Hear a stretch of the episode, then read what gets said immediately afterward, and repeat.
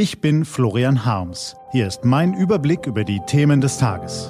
T-Online Tagesanbruch, was heute wichtig ist. Donnerstag, 21. März 2019. Kram-Karrenbauer hat den Traumjob, Angela Merkel nicht. Gelesen von Philipp Wein.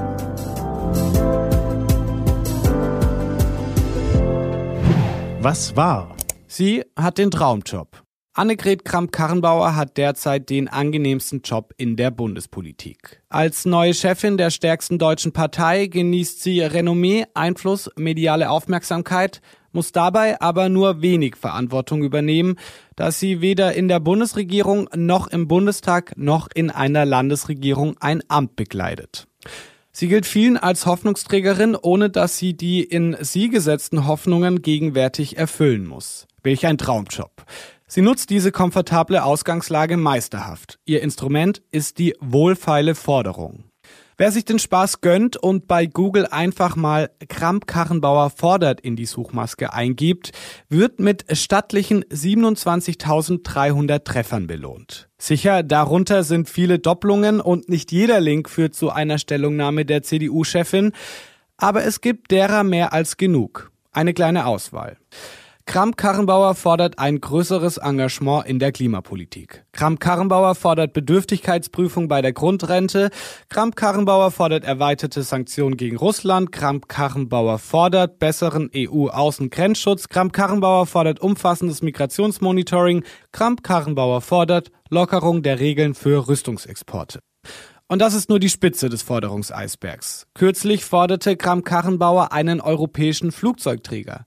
Ob sie auch eine Mondrakete fordert, ist bislang nicht verbrieft. Kann ja aber noch kommen. Ist ja noch Zeit, bis sie irgendwann vielleicht wieder Regierungsverantwortung übernehmen darf und ihre Forderungen zweimal auf der Zunge abwägen muss, bevor sie damit die Welt beglückt.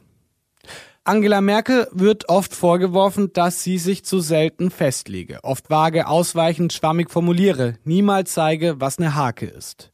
Ihr Naturell mag dabei eine Rolle spielen, aber eine größere spielt der Umstand, dass die Bundeskanzlerin eben Bundeskanzlerin ist. Bevor sie eine Entscheidung trifft, muss sie vielerlei Interessen bedenken, Vor- und Nachteile abwägen und vor allem sicherstellen, dass sie später wirklich einlösen kann, was sie verspricht. Diese Grundregel des Regierungshandelns lernte sie früh in ihrer Karriere. Veteranen des politischen Geschäfts erinnern sich, wie Merkel Weiland 2004 vehement für die Kopfpauschale in der Gesundheitsversicherung focht und krachend an ihren Parteifreunden scheiterte.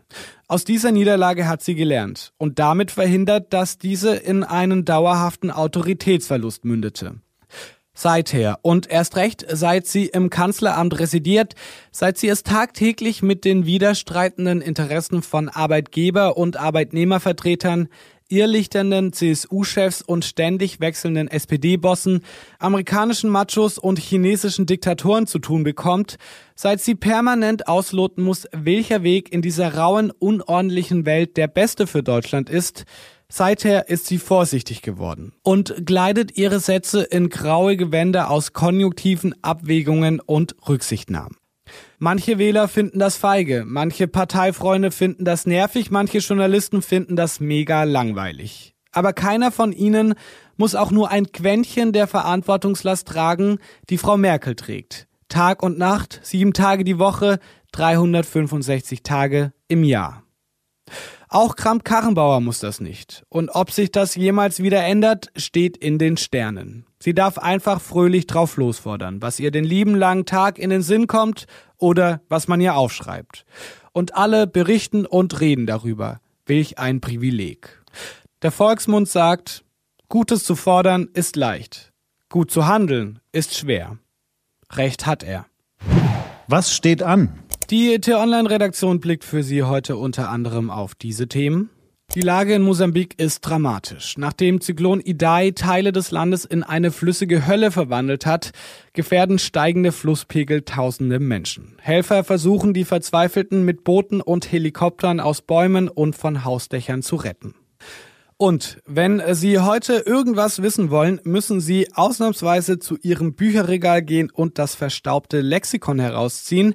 Denn von der Wikipedia bekommen Sie heute keine Antworten. Die deutschsprachige Online-Enzyklopädie ist den ganzen Tag abgeschaltet. Ihre Autoren protestieren damit gegen die geplante europäische Urheberrechtsreform. Diese und andere Nachrichten, Analysen, Interviews und Kolumnen gibt's den ganzen Tag auf t-online.de. Das war der T-Online-Tagesanbruch vom 21. März 2019. Produziert vom Online-Radio und Podcast-Anbieter Detektor FM. Den äh, Tagesanbruch zum Hören gibt's auch auf Amazon Echo und Google Home. Immer um kurz nach sechs am Morgen, auch am Wochenende. Ich wünsche Ihnen einen frohen Tag. Ihr Florian Harms.